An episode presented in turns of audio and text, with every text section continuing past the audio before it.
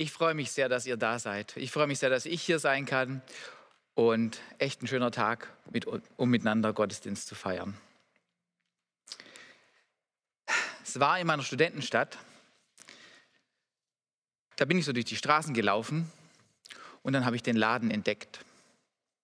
Es war einer dieser Läden, wo bunte Batiktücher verkauft werden, Fairtrade-Lebensmittel, Pfeifen, mit denen man alles Mögliche rauchen kann.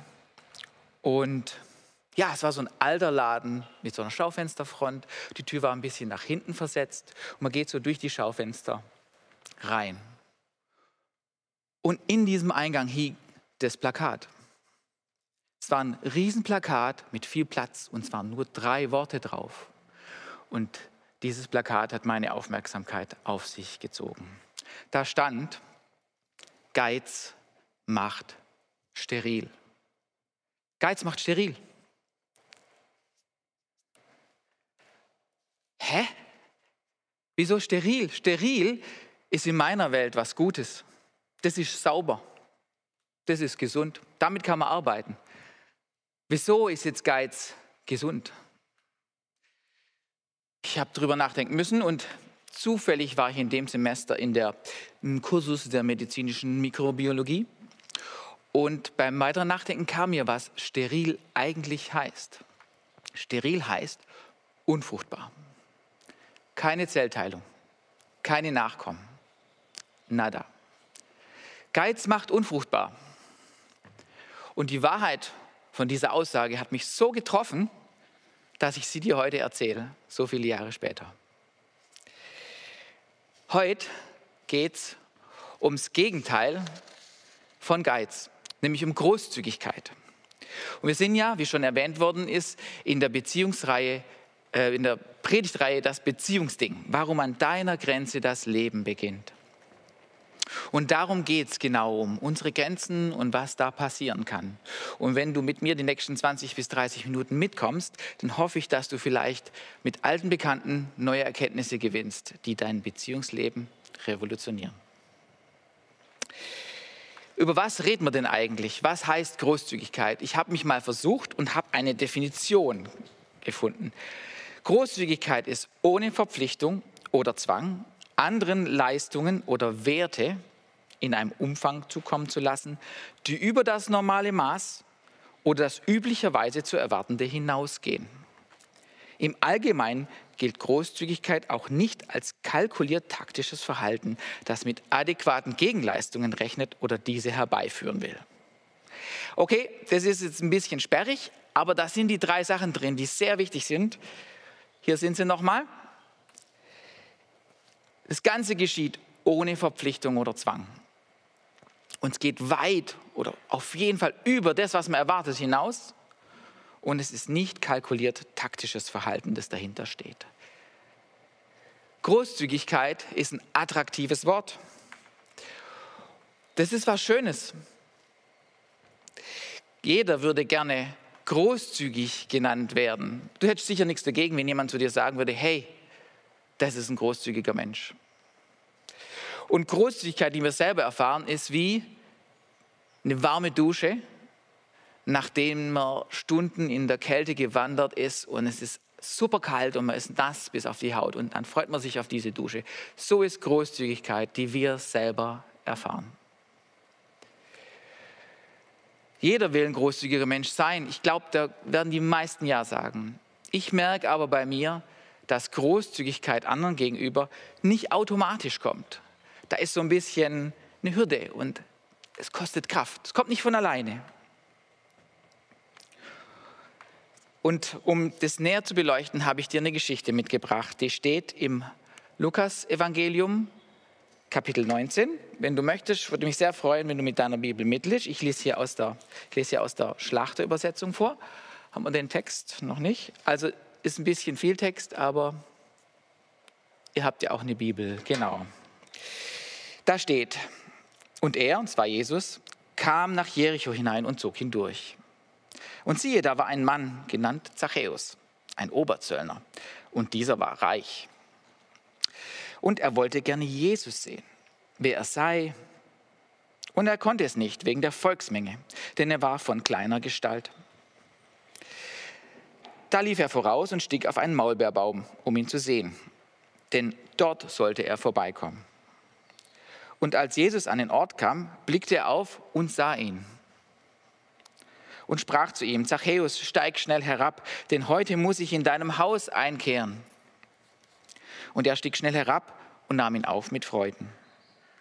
Als sie es, als die anderen es aber sahen, murrten sie alle und sprachen, er ist beim sündigen Mann eingekehrt, um Herberge zu nehmen. Zachäus aber trat hin und sprach zu dem Herrn, siehe Herr, die Hälfte meiner Güter gebe ich den Armen, und wenn ich jemand betrogen habe, so gebe ich es vierfältig zurück. Und Jesus sprach zu ihm, heute ist diesem Haus Heil widerfahren, weil auch er ein Sohn Abrahams ist. Denn der Sohn des Menschen ist gekommen, um zu suchen und zu retten, was verloren ist. Zwei Punkte sind mir aufgefallen an dieser Geschichte. Und zwar Denkweise und Powerdünger. Und die möchte ich jetzt gern mit dir durchgehen und beleuchten. Ich kann den Zachäus verstehen. Der hat in Palästina gelebt. Das war eine römische Provinz. Die Römer haben aus den Provinzen alles rausgezogen, was geht. Die haben heftige Steuern auferlegt und, und, und einfach wirtschaftlich war das nicht einfach. Zachäus ist im Land aufgewachsen, wo es wahrscheinlich sehr, sehr realen Hunger gab, wo es Menschen gab, die zu wenig hatten. Und er hat gesehen, wenn du nicht aufpasst, dann ist zu wenig da und du gehst leer aus. Er hat gesehen, hey, den letzten beißen die Hunde und ich muss gucken, wo ich bleibe. Und so ist der Zachäus, hat er gedacht, okay, ich ergreife die Gelegenheit und ich werde Zöllner. Ist zwar der soziale Tod, aber mir geht's gut. Weil er einfach dieses, hey, ich möchte nicht der Letzte sein, hatte. Also dieser Grundmodus von Mangel. Ups, eins zurück. Nichts verraten. Mangel. Dieses, hey, es reicht nicht. Ein paar gehen leer aus, es möchte nicht ich sein. So war das damals. Und es war nicht nur damals so. Ich glaube, vielfach ist es auch heute noch so. Glaubst du nicht? Ich sage nur Jobs, Arbeitsmarkt, Klopapier, Impfungen. Die Liste ist endlos. Ich möchte nicht der Letzte sein. Es ist nicht genug für alle da. Ich muss was gucken und was tun. Es gibt je nach Lebensabschnitt einfach verschiedene Themen oder gemeinsame. Ein anderes Thema, das ich so kenne, ist, ich habe Kinder, die in der Schule sind. Früher ist man in die Schule gegangen.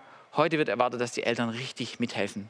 Und da ist so eine, so eine Grundstimmung, die nennen, nennen manche Leute Bildungspanik, ne, dass die Kinder irgendwie gucken müssen, dass sie mithalten können, damit es keinen sozialen Abstieg gibt. Ist auch durch Mangel geprägt.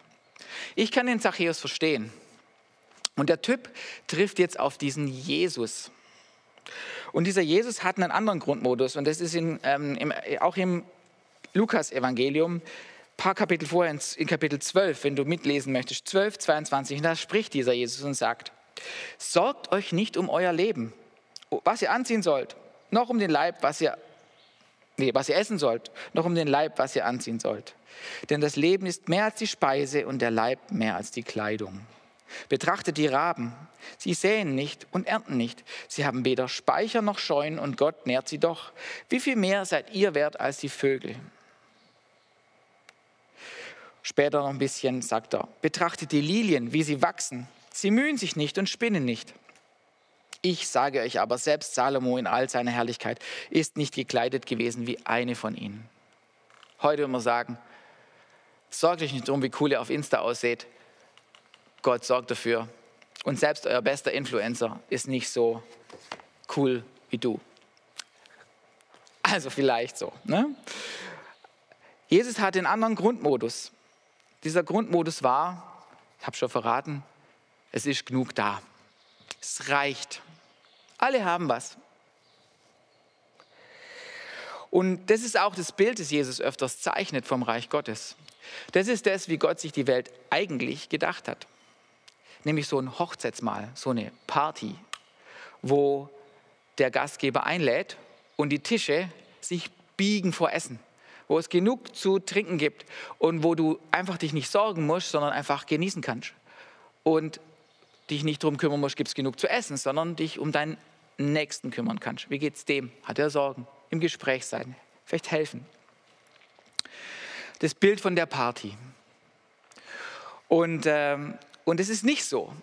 Und es liegt daran, dass das, was in die Welt kam, man nennt es Sünde oder theologisch Sündenfall und was auch immer. Auf jeden Fall kann man sagen, es ist einfach nicht so. Es ist eher so wie ein Freund von mir, der mal bei einer Hochzeit in einem Land, das nicht mehr in der Europäischen Union ist, war. Und in guter deutscher Manier hat er, ist er ans Buffet gegangen, hat sich was aufgeladen und war nicht so, nicht so so viel, weil er dachte, ich komme halt nachher wieder zurück. Und die anderen haben sich ganz viel aufgeladen. Und als er dann nochmal gehen wollte, ist ihm aufgefallen, warum, weil es gab nichts mehr. Diese Hochzeit war nicht so entspannt. Und Jesus hat eine andere BWL als wir, hat eine andere Betriebswirtschaftslehre. Seine Ökonomie funktioniert anders. Ich versuche es mal ein bisschen plakativ, ein bisschen banal. Hier sind zwei Zehner. Also ich habe jetzt zwei 10-Euro-Scheine. Und meine BWL, unsere BWL funktioniert so. Wenn ich jetzt von diesen zwei einen weggebe, zum Beispiel den Walle, aber mit Abstand Walle, also Walle nimmt jetzt die 10 Euro, bitte, dann habe ich nur noch 10. Und wenn ich nachher was essen gehen will für 20 Euro oder mir eine Pizza kaufen will oder mir ein neues Kabel bei Amazon kaufen will, was auch immer, dann reicht es nicht. Es ist zu wenig. Das ist unsere BWL. Und es geht nicht nur um Geld, sondern es geht auch um andere Sachen. Ähm, Zeit. Wie viel Platz ist hier in diesem Terminkalender? Wie viel Kraft hast du, bevor du wieder schlafen musst? Es geht vielleicht auch darum, wie viel zeige ich von mir? Wie verletzlich mache ich mich? Was zeigen meine Emotionen? Kann ich das hergeben? Wir haben das Gefühl, was ich weggebe, ist weg. Und Jesus zeichnet hier ein anderes Bild. Er zeichnet das Bild von, ist genug da. Du musst dir nicht Sorgen machen. Ja, erlebe ich das jeden Tag? Hm, nee.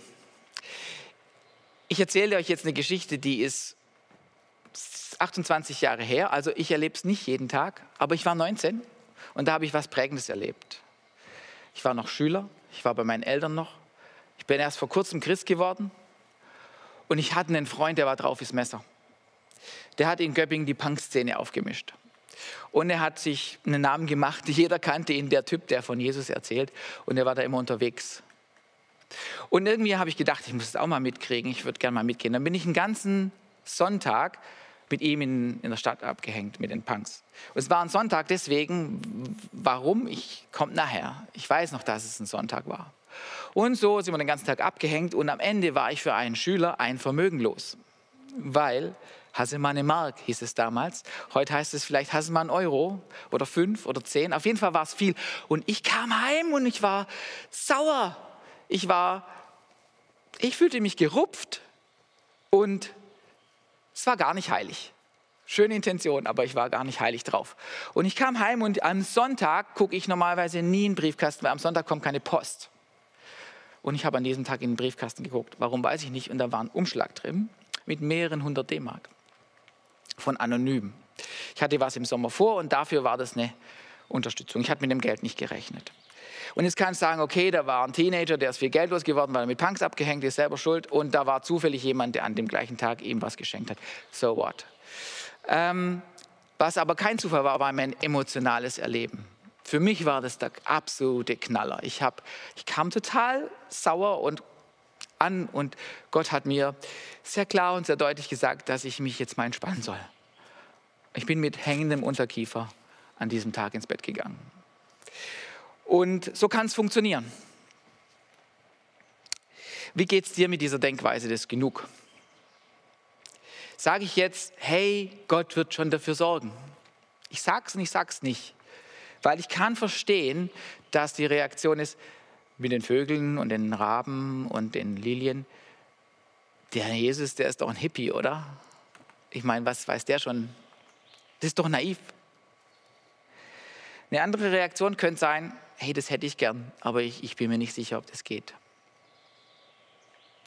Eine weitere Reaktion könnte sein, habe ich versucht und hat nicht geklappt. Ich habe versucht zu geben und am Ende habe ich mich eben echt arm gefühlt. Ich habe darauf keine einfache Antwort. Aber eins, was ich schon glaube, ist, dass der Jesus das so meint, dass er sagt, vertrau mir, es ist genug da. Und das ist praktisch, das ist nicht theoretisch und das ist anstrengend, finde ich. Aber insgesamt ist doch so ein Lebensstil echt attraktiv, oder? Jemand, der so entspannt ist und genug hat und, und so weiter. Oder? Das wirkt doch auch ums Umfeld. Und das ist Punkt 2, Powerdünger. Der Zachäus trifft den Jesus und fasst Vertrauen. Und was macht er? Er gibt großzügig, er erfüllt alle drei Kriterien. Ohne Zwang, keiner, keiner hat ihn gezwungen. Mehr als üblich, deutlich mehr als üblich. Vierfach ist deutlich zu viel und ohne Hintergedanken. Das glaube ich jetzt einfach. Ich glaube, dass er nicht gedacht hat, jetzt muss ich mal den Jesus beeindrucken oder vielleicht können die anderen nehmen mich dann wieder auf, wenn ich jetzt irgendwie hier so ähm, viel gebe. Ich glaube, dass er wegen dem Genugdenken, das er da getroffen hat, gegeben hat. Und Jesus kommentiert das und sagt dazu, und das möchte ich einfach nochmal lesen mit dir. Jesus sagt, heute ist diesem Haus Heil widerfahren, denn auch dieser ist ein Sohn Abrahams. Und was lese ich da? Ich lese da, der gehört auch zur Familie. Ich lese da, die Beziehungen sind wieder da. Ich lese da, dass diese Großzügigkeit wirkt in die Beziehungen hinein. Großzügigkeit ist wie ein Powerdünger für deine Beziehungen. Großzügigkeit ist wie Wasser in der Wüste, die eine Pflanze zum Blühen bringt. Ohne Wasser ist die braun und staubig und klein und mit Großzügigkeit und Wasser blüht die, wird sie grün und saftig. Großzügigkeit ist wie diese Dusche, auf die du dich freust, wenn es richtig kalt ist. So fühlen sich Leute, denen du gegenüber großzügig bist. Eben wie bei der Party, dass genug da ist und dass die Tische brechend voll sind. Ich weiß nicht, ob du es schon erlebt hast. Ich erlebe das ab und zu. Ähm, ich hatte mal einen Kollegen, der war total großzügig, hat meistens Leute eingeladen, Kaffee gezahlt, wenn wir weggegangen zum Essen, hat er oft gezahlt. Und er war auch mit Sachen großzügig, mit seiner Zeit, mit, ähm, war barmherzig mit Leuten. Und, und was ich gesehen habe in seinem Umfeld, das sind Leute aufgegangen. Die haben sich ihm anvertraut und er hatte echt einen großen Einfluss und hat echt eine gute Atmosphäre um sich herum geschaffen. Wie setze ich das jetzt um? Ist Großzügigkeit immer gut? Ha, da ist noch der Kaktus. Genau. Wie kann man es tun? Es gibt ein paar Dinge, die man vielleicht beachten sollte. Kennst du das? Also ich glaube, es gibt Leute, die sich von Großzügigkeit überfordert fühlen. Dass Menschen denken, was will denn der? Deswegen kannst du dich fragen, ist es angebracht in diesem Moment? Ist es adäquat? Ähm, dann gibt es auch Menschen, die Kennst du das? Die, die echt total großzügig sind, aber man hat immer das Gefühl, die müssen so ein bisschen eine Schuld abarbeiten. Und die verstecken sich ein bisschen hinter ihrer Großzügigkeit. Vielleicht wollen sie auch was erreichen. Deswegen kann man sich fragen, ist es ehrlich? Und was man letztendlich braucht, um es zu tun, ist Mut. In dieses Genugdenken hineinzugehen. Und das hier, was hier steht, das Tun, das ist mir echt wichtig das musst du nicht und sollst du nicht alleine tun. Du sollst es in der Beziehung mit deinem Herrn tun, mit deinem Papa im Himmel, mit Jesus. Du sollst es in der Beziehung hinterfragen. Ich bin jetzt in einer Situation, wo ich was geben könnte oder sollte und ich spüre das. Ist es angebracht? Ist es ehrlich? Was sind meine Motive? Und gib mir Mut.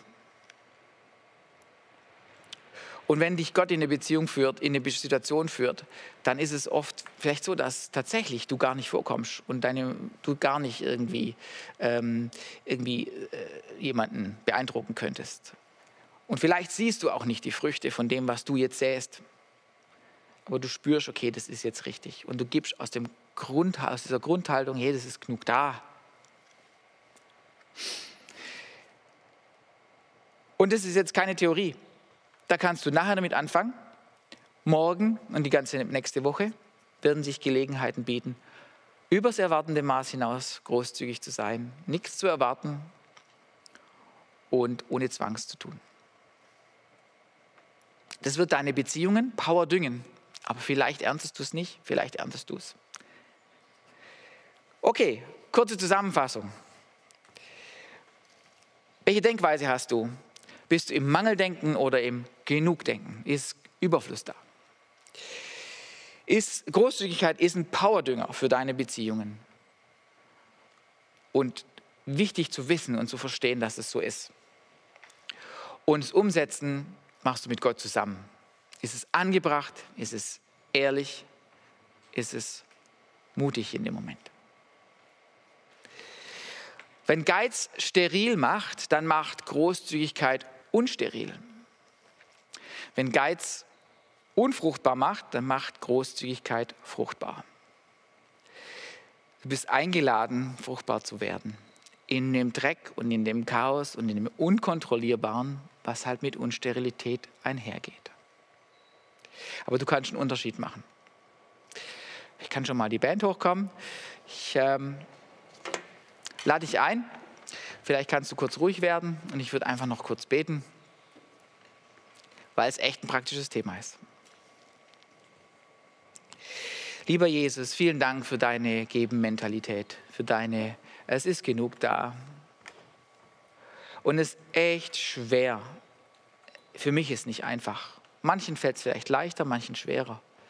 Aber hey, wir möchten das mit dir tun. Wir möchten sehen, wie in unserer Umgebung es blüht, wie der Dünger von dir kommt. Und deshalb bitte ich dich, hilf uns, das zu tun. Wir sind echt von dir abhängig, dass du in diesen schönen Kessel kommst und dich zeigst und von einer realen Gotteserfahrung. Amen.